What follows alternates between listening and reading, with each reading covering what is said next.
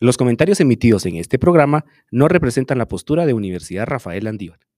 Un diálogo diverso, intergeneracional, horizontal, con preguntas y respuestas profundas. de la comunidad landivariana. Soy Aparicio Soy Can. Catherine, Héctor. Paula. y esto es Diálogos electorales. nuestro invitado el día de hoy, Al Pérez del partido WINAC. Ah, bienvenido. Muchas gracias, jóvenes. Jóvenes landivarianos, mi nombre es Adán Pérez y Pérez. Estoy para servirles.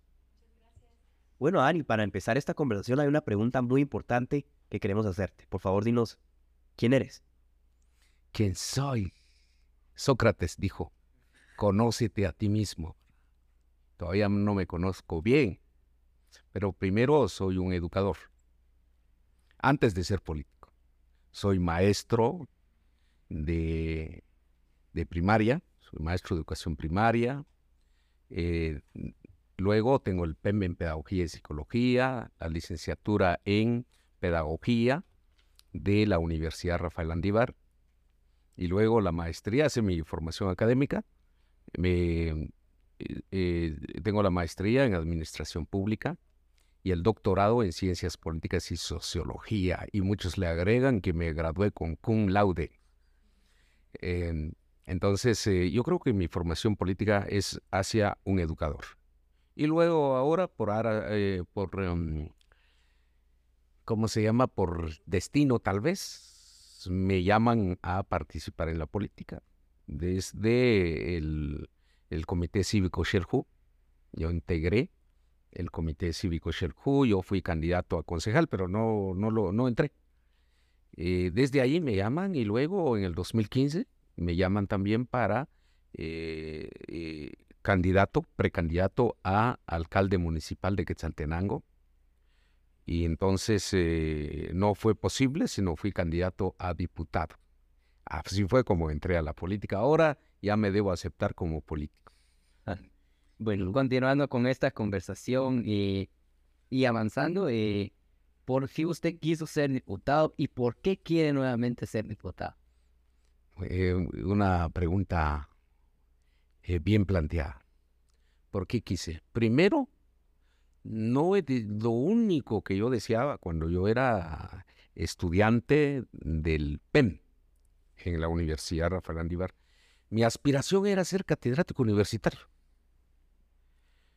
Y mi, mi padrino, como hay que nombrar un padrino, ¿verdad? Uno mínimo, máximo tres. Y le dije, eh, Lick, le dije, yo lo que quiero es ser catedrático universitario. Y nunca se me olvida su respuesta. Adán me dijo, estudia, estudia y estudia. Ya después ya no te, ya no solicitarás trabajar en las universidades, te llamarán. Dicho y hecho. He trabajado actualmente en más de cinco universidades de la región. Entonces, em, es el servicio. Y luego, eh, ya preparado, me someto a oposición para director departamental de educación. Ni lo es, ni lo deseaba ser director departamental de educación. Y luego, el consejo académico de la URL me llama para ser, eh, eso fue en el 2000, el año 2000, para ser coordinador de la Facultad de Humanidades. No soñaba eso. Y como les conté al inicio, me llaman en el 2014, al final, a finales de 2014, para integrarme a la política. Nunca pensé ser diputado, nunca pensé. Quizás el valor fundamental de poder participar en diferentes puestos es el espíritu servicio a la comunidad. Creo que eso es lo más importante, es lo que me ha llamado a participar en política y ahora como diputado. Gracias, Adán. Justo hablaba sobre el servicio y la importancia que este tiene, este valor tiene. Cuéntanos, en la nueva legi- legislatura, ¿qué planes tienes para Quetzaltenango? ¿Cómo pretendes servir? ¿Cuá- ¿Con qué programas? ¿Con qué proyectos? Interesantes eh, preguntas porque esa es la función. Primero, quiero eh, eh, comentar un poquito sobre las funciones de un diputado. Según el artículo 268 eh, de la Constitución Política de la República, el diputado tiene tres funciones fundamentales. Una, de legislar. Pero de esa, de esa función macro surgen tres acciones importantes. Decretar, hacer, y aprobar leyes. Eso es importante. Por eso eh, les los felicito porque le están dando importancia a, este, a, a- a esta elección, porque vamos a elegir a los mejores hombres que van a hacer las leyes del país. Dos, em, reformar. Reformar. Podemos reformar las leyes. Por ejemplo, la ley de alimentación escolar. Tal vez va, a haber oportunidades de poder comentar esa reforma y luego derogar. Podemos de- dejar sin efecto eh, algunas leyes, que en este caso, eh, si son leyes ordinarias, 81 votos. Si son de rango constitucional, como la ley de la ley electoral y de partidos políticos que tiene rango constitucional, se necesitan 107 votos. Bueno, esas son las como una función de legislar. Luego viene la de fiscalizar, la función pública que reciben las autoridades dinero del Estado. Eh, Fiscalizar, por ejemplo, el Ministerio de Salud, eh, eh, a través de los centros de salud, los puestos de salud, fiscalizar. Y la de intermediar, algún grupo de vecinos que necesitan, necesitan apoyo, ahí estamos. Entonces, ¿qué quiero hacer? Escuchar las peticiones de los eh, ciudadanos, como hicimos hoy por la mañana con una institución, para que se, que se traduzcan en iniciativas de ley. Pero no es antojadizamente, no. Tienen que surgir de, los, de las organizaciones sociales y de las universidades como ustedes. Estaremos escuchándolos. Ah, los jóvenes son parte fundamental de la sociedad. Me gustaría preguntar, preguntarte qué propuesta o plan tienes para nosotros los jóvenes. Primero, educación. La educación. Que quiero comentarles que en las elecciones pasadas yo me reuní con un grupo de, bueno, fue un foro como lo que están haciendo ustedes, pero con varios candidatos. Yo solo era el único a decir que la educación para la niñez y adolescencia. La, y la educación es la que nos va a transformar. Entonces, eh, en ese foro, alguien de los 14, 15 candidatos ya empezó a hablar de educación. Y me dice uno, ya, eh, uno que estaba a mi lado, me dice, ya son dos que hablan de educación. Entonces, para la juventud es la educación. Y luego, eh, que tengan una alimentación balanceada, equilibrada, que tengamos mejor producción en el país, que se generen trabajo para los jóvenes para evitar la migración. Por eso nosotros decimos cero tolerancia a la corrupción y austeridad en, el uso de los recursos, para que haya mejores trabajos, para que haya mejores proyectos para nuestro departamento. Por lo tanto, la juventud tiene un, un, un, ¿cómo se llama? Un valor importante en nuestro trabajo como bloque legislativo WINAC. Eh, bueno, pues ya lo mencionamos anteriormente, eres actualmente diputado del Congreso de la República, vas por tu segundo periodo. Sí, sí, sí. periodo. Eh, a los jóvenes que pues hoy por hoy conformamos una buena parte del padrón electoral, que so- somos nuestros prim- nuestra primera vez votando, ¿por qué deberíamos votar por ti? ¿Por qué por la propuesta legislativa de WINAC y no por la de otros partidos que oferta y diversidad hay bastante? Pero ¿Por qué por mí? ¿Por Bueno, por Yo ahora ya no puedo platicar como candidato de en primera, en primera, o como primera vez, ¿va? Ya tengo mi carta de presentación. Miren, yo integro la Comisión de Educación, Ciencia y Tecnología del Congreso de la República. ¿Qué he hecho ahí? Hemos puesto, así como estamos aquí, llegan los 15, 20, 21, es un representante de cada bloque en cada mesa de trabajo del Congreso ya nosotros los eh, diputados tenemos la oportunidad de proponer iniciativas de ley. ¿Qué propusimos? ¿Qué propusimos? La reforma a la ley de alimentación escolar. Logrado. De cuatro quetzales en la primaria, ahora seis. Pero ahora ya tienen alimentación escolar los de básico y diversificado. Ahora el gobierno dice que el presidente aquí, que allá, está bien, pero es una ley que surgió del Congreso de la República. Dos, ustedes han visto eh, alguien, si alguien eh, surgió de la escuela oficial o de un instituto oficial, habían tanta chatarra en la, las, eh, a veces aula también, pero no es que los directores no quieran eliminar, sino está bajo, bajo inventario. Como está esta mesa, como está todo lo que está aquí, está bajo inventario. Y eran dos o tres o cinco años se tardaban para dar de baja una ley no se llama así, ley para dar de baja los bienes inservibles, ¿ya? Que duró solo 22 años. Lo hicimos nosotros. Apoya a las comadronas, 70 millones para las comadronas. Apoyo para, para lo- los pasos a desnivel que se están. Eso fue en el 2022. Y hasta ahorita sí está empezando con uno, una ineficiencia en la gestión pública. Apoyo a todos los proyectos de Shela. Porque ningún diputado va a decir que eso se hizo por mí, solo un voto tiene. Por lo tanto, por eso y por mucho más, y por el, el espíritu de servicio, yo quisiera nuevamente el apoyo y la confianza de la población quetzalteca. Bueno, bueno, Van, con esto hemos terminado la primera fase de- de- del podcast y para entrar a esta segunda fase, y ya es de preguntas abiertas, ¿verdad? De la, la conversación en base a lo que tú dijiste en, en esas primeras preguntas. A mí me gustaría saber, bueno, tú mismo decías, una golondrina no hace sola verano, ¿verdad? Un diputado no solamente puede pasar sus leyes, entonces, ¿con qué otras bancadas estarías dispuesto a trabajar en esta nueva legislatura? Con todas las bancadas. Que busquen el desarrollo del país. Sí, que busquen el desarrollo del país. Por ejemplo, eh, hay un proyecto, que siempre lo hemos dicho, eh, que ha estado al margen de todos los- de varios gobiernos. 22 años llevan de gestionar un proyecto de carretera de Poloá, vía Toto. Alguien que conoce por allá, eh, hasta Calel, tres kilómetros de San Carlos Hija. Es, es decir, dos departamentos. 22.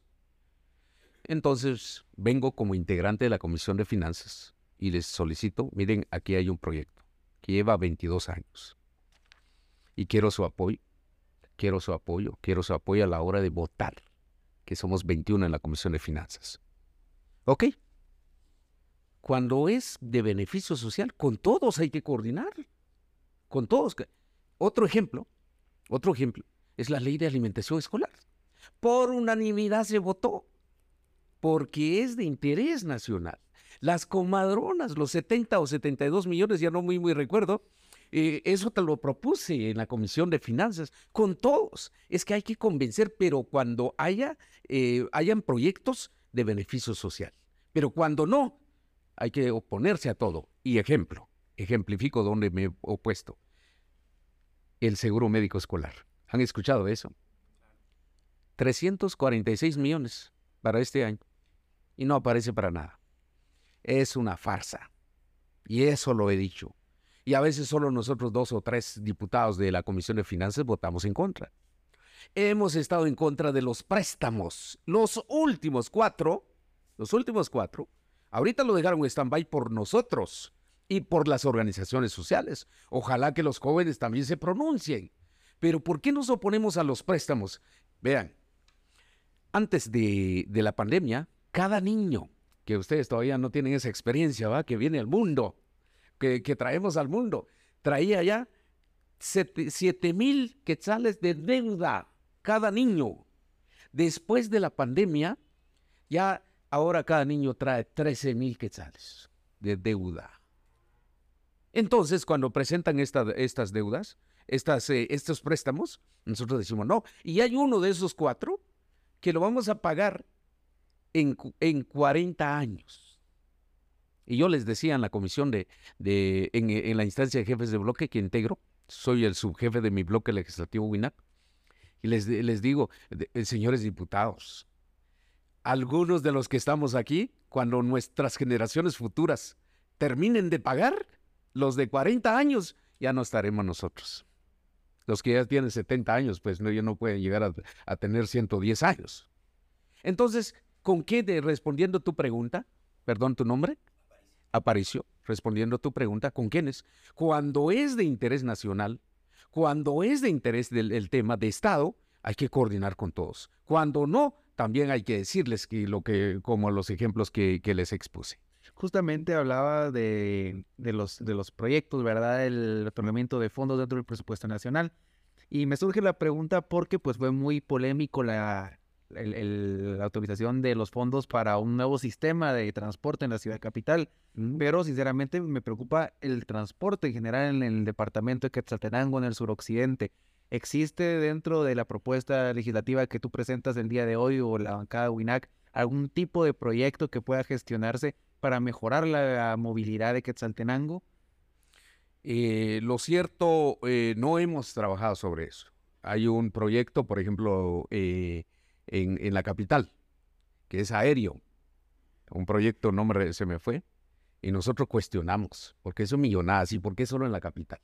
Justamente Ve- por pero eso. ¿Por qué solo en la capital? Vean ustedes, tienen un transmetro subsidiado. Si eso no se puede sostener con dos quetzales. Quiero que pagan dos quetzales cada viaje y, y hay tarjetas, no sé si de 10, no sé. ya, hay que subsidiar aquí. Pero he ahí el liderazgo de cada departamento. Yo quiero el liderazgo de los diputados, porque nosotros en el presupuesto eh, podemos dejar previsto una, una, un, un- un fondo. Ya, el ejemplo de, de, de Toto Shela, de Poloa Calel, 85 millones. Eso es, tenemos la facultad de modificar la- el anteproyecto de, de presupuesto que presenta el, el gobierno central. Si el alcalde municipal aquí o los alcaldes de la metrópoli altense nos presentaran un proyecto donde se pueda subsidiar, nosotros lo dejamos. Ya nosotros lo dejaríamos. Entonces no hay, pero sí podemos gestionar para que haya un proyecto de la región o de la ciudad de Quetzaltenango. Y hay que pensar en grande. Eso creo que es, es, eh, es, eh, trabajo de los jóvenes, ¿verdad? De las diferentes carreras, claro que sí. Justo hablaba sobre la importancia de que la población también tenga este acercamiento contigo y te pueda hacer propuestas y todo. ¿Qué diálogo, eh, qué espacios, qué métodos tienes abiertos para mantener diálogo directo con las personas que te eligieron en las elecciones pasadas y que te van a elegir, si es así, en estas elecciones? Muchas gracias, pero no solo con ellos, los que me eligen, sino con toda la población, con toda la población. Hay Ve- muchos que incluso dicen, no, yo le respondo a solo a los que me eligieron. Ah, exa- no, no, no, de veras. Y, y lo que, y lo que decían ustedes, ¿con quiénes? eh, Lo que decía Aparicio, ¿verdad? Lo que decía Pa- Aparicio, ¿con quiénes eh, eh, bancadas o bloques podías eh, coordinar? Y nosotros tenemos un foro aquí, antes de responder de la, la pregunta, ¿verdad? Em, tenemos un foro, yo soy el subcoordinador del foro departamental de, de- de diputados, eh, para escuchar a, las, a los diferentes sectores. Pero cuando yo coordinaba con ellos, eh, lo- los que me eligieron, algunos sectores me dicen, ya se vendió con la derecha, me dicen. No, hay que coordinar, ya coordinar. Entonces, em, ¿cuál- eh, repítame eh, tu pregunta, perdón.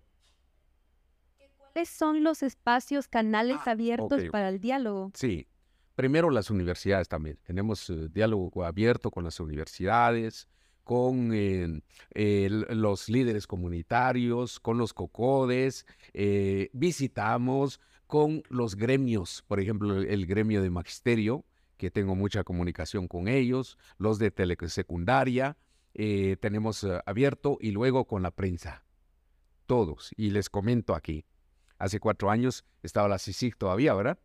Y lástima que se fue. Porque el que nada debe, nada teme. Y habían órdenes de captura contra diputados en ese entonces. Yo todavía no era diputado. Y reunidos así con los periodistas, me dicen, eh, Dipo, ¿y qué va a hacer usted si eh, lo van a corromper bajo la mesa? No, cero tolerancia a la corrupción. Eso me lo preguntó un periodista en, en, en, en conferencia de prensa. Y yo les dije, yo voy a tener una reunión con ustedes cada mes. Y aquí tengo dos de mis equipos, la doctora Silvia, la licenciada Gaby, que dan fe de lo que estoy diciendo. Cada mes, incluso a veces dos veces, para informarle que no hay corrupción y de lo que estamos haciendo. Entonces tenemos acercamiento con diferentes sectores, con la academia, me invitan, eh, a través de los medios de comunicación también. No sé, Sandro, hablando de corrupción y estos temas, ¿tú has fiscalizado algunas instituciones y esta nueva legislatura, qué institución creerías que hay que darle prioridad al fiscalizar? fiscal- todas las instituciones, todas las instituciones hay que fiscalizar.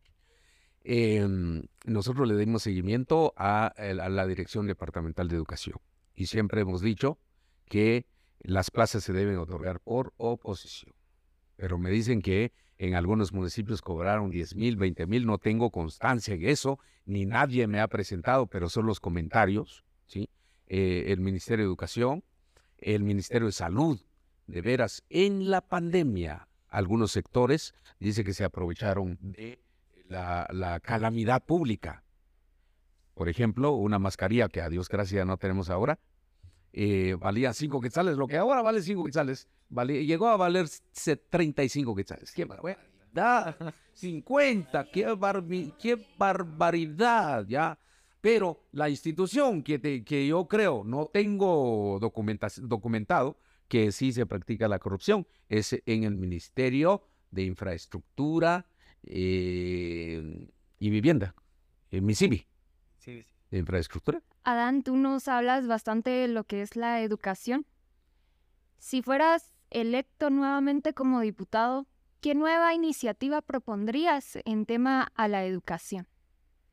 So- Esto es línea también para ir combatiendo la cor- el tema de la corrupción, ¿no? Porque tú lo hablabas, ¿no? El, el papel fundamental que tiene la educación para el desarrollo en todos los niveles. Entonces, ¿qué, eh, qué iniciativa? iniciativa? ¿Qué nueva iniciativa propondrías? Interesante. Pero antes termino lo del tema anterior, le- del MISIBE, ¿te parece? Ya, dale, dale, dale. Eh, el MISIBI. ¿Cómo creen ustedes que la carretera, solo levantar el asfalto que ya está en malas condiciones y poner nuevo de, de Sunil a Vía Cantel, son 12 kilómetros, 52 millones de quetzales, no de quetzales. Solo es de cambiar de asfalto, ¿no? Porque ya está todo aplanado, ya está todo arreglado. 52. Dividamos entre 12, más de 4 millones de cada, cada kilómetro. Eso llora sangre. Eso hay que hacerlo, eh, cambiar, pero eso la juventud lo tiene que cambiar. Termino ahí, respondiendo la pregunta. En educación, ¿qué propuestas tengo? Tengo tres de manera especial. Uno, dar seguimiento a la iniciativa de ley 5891, ley de acceso universal a la tecnología educativa. Ley de acceso universal. Ya está en su primera lectura. Darle seguimiento a eso porque queremos que los jóvenes tengan dispositivo. Queríamos que cada estudiante tuviera su dispositivo eh, electrónico e inteligente eh, en la pandemia, pero no fue posible. Y, y haremos algunos cambios, tal vez que todos los eh, estudiantes tengan eh, laboratorios de computación, así como lo tiene la URL, pero que tengan acceso a Internet gratis. Pero eh, hay que cambiar. Me parece bien lo que, lo que estamos, lo que el gobierno está indicando, que a través de la banda G4 y G5, que está en negociación, van a destinar un fondo. A mí me gustaría que no fuera un fondo, sino un espacio de, de- de Internet para los establecimientos oficiales. Pero tenemos esa iniciativa. Adán, Yo- ¿tú lo crees viable, digamos? Porque si vemos las condiciones en las que están las escuelas mayormente rurales, a veces el acceso al Internet se vuelve algo como... Lo mismo, güey. O sea, Entonces, digamos, esta ley, ¿crees que sí sería viable o tendría muchos sesgos? No, eh, con el apoyo de, de- de, eh, del gobierno central. Eh, ¿Por qué? Repito, y yo esperaría que no se dejara solo un recurso, es decir, si vale 100 quetzales la banda, que dejen 20 para internet eh, eh, y pagar para los institutos, por decirte algo. No, sino que sea por ley que la, que la institución que gane la banda 5G debe, debe eh, facilitar tiempo de internet a los establecimientos públicos. Indefinido. Eso me gustaría. Y eso que debería quedar en ley. Por ahora es difícil, como tú lo dices. Por ahora es difícil. Y es que los gobiernos vean la importancia de que nosotros podamos tener representantes del pueblo. Me van a decir, "Oh, dos empresas de, te- de telefonía que hay en el país. No repito el nombre. Esos son privados. Ahí no hay tiempo de aire para los establecimientos educativos. Un. Error. Entonces sí es posible que se pueda hacer vía ley del Congreso de la República. y hablando de leyes y reformas, Adán, ¿tú crees que la ley electoral y partidos políticos debe ser reformada? Y si es así, ¿de qué forma? Pero no me dejaron terminar ustedes, hombre, la- mis iniciativas. Una, eh, solo termino. ya. Eh, y te respondo, ya me- por favor, eh, veamos. Eh, una ley de incentivo a la carrera docente. Vean ahorita dónde se están formando los maestros. ¿Cómo se están formando los futuros maestros que nos van a dar clases? De verdad es que se necesita. ¿Y en qué consiste esa ley de iniciativa, eh, ley de incentivo a la carrera docente? Es que los que están ya trabajando en primaria, se les incentiva con un 20% de aumento a su salario si sacan el PEM. PEM en pedagogía en matemática, en pedagogía en matemática, en ciencias sociales, eh, 20% ya tiene. Y van a ver que se van a llenar las universidades. Pero bien formados, no simplemente hacer por hacer. Sacan la licenciatura, obtienen la, la licenciatura otro 20% de aumento salarial. Sacan, llegan hasta el doctorado, ya tienen el 80% de, porque tuvieron que eh, obtener la maestría, ¿verdad? La maestría, 80%. Eso va a incentivar y va a volver calidad, va, vamos a lograr calidad en la educación. Pero esto tampoco es una, es descubrir el agua azucarada, no. Lo hace México, lo hace Colombia, lo hace Costa Rica. Entonces sí tenemos que hacer eso. Y luego reforma, y finalizo, hay más, pero, pero solo les hablo de tres. Reformas a la ley de alimentación escolar. Actualmente, los pequeños agricultores que no utilizan facturas no pueden vender productos a, la, a las OPFs, Organización de Padres de Familia. Entonces, eh, vamos a tener que eh, hacer una, una modificación a la ley para que haya exención del IVA. Haya exención del IVA, como lo tiene la URL, como tienen todas las universidades, no pagan IVA, como tiene la San Carlos, etcétera, etcétera. Eso podemos hacer. Bueno, vamos con la pregunta que tú... Complementarla. Muy puntual. Ajá. Eh, las tres leyes. Ley de partidos políticos, eh, comisiones de postulación y competencia. Un pequeño comentario sobre De cada una, muy puntual, que se nos acaba el tiempo. Bueno, qué cambiaría o qué... Primero la ley de- electoral de partidos políticos. Que no sea la- que, que los candidatos no sea por planilla. Ya, que no sea por planilla, no. Dices votar por De, nombre. de los siete, elija usted los, eh, el, el que más, eh, y el de esos siete, quien obtenga más eh, votos, que sea el, el que- el que gane. Ahora, por Dios, perdonen que mencione a Dios aquí, hay, hay candidatos que ni son de aquí, de Shela. Pero si gana el partido, gana él. Tal vez votaron por el número 3, por el número 2 que va en esa planilla. Entonces estaría de acuerdo con eso. ¿Cuál es la otra? Comisiones de postulación. Comisiones de postulación. Complicado. Porque se le ha dado mucho protagonismo a la Universidad de San Carlos. Tiene como 52 comisiones. Y, eh, y se ha dedicado más a, la, a cuestiones de política que la academia. Entonces, eh, habrá que revisar eso. Habrá que revisar la, co- la comisión. No, muy puntual, una ley de competencia. Sí, sí, sí. La ley de competencia eh, que se fortalezca con la ley de servicio civil. ¿Ya? Y que luego la libre, de verdad que haya libre competencia en el comercio guatemalteco, porque no hay.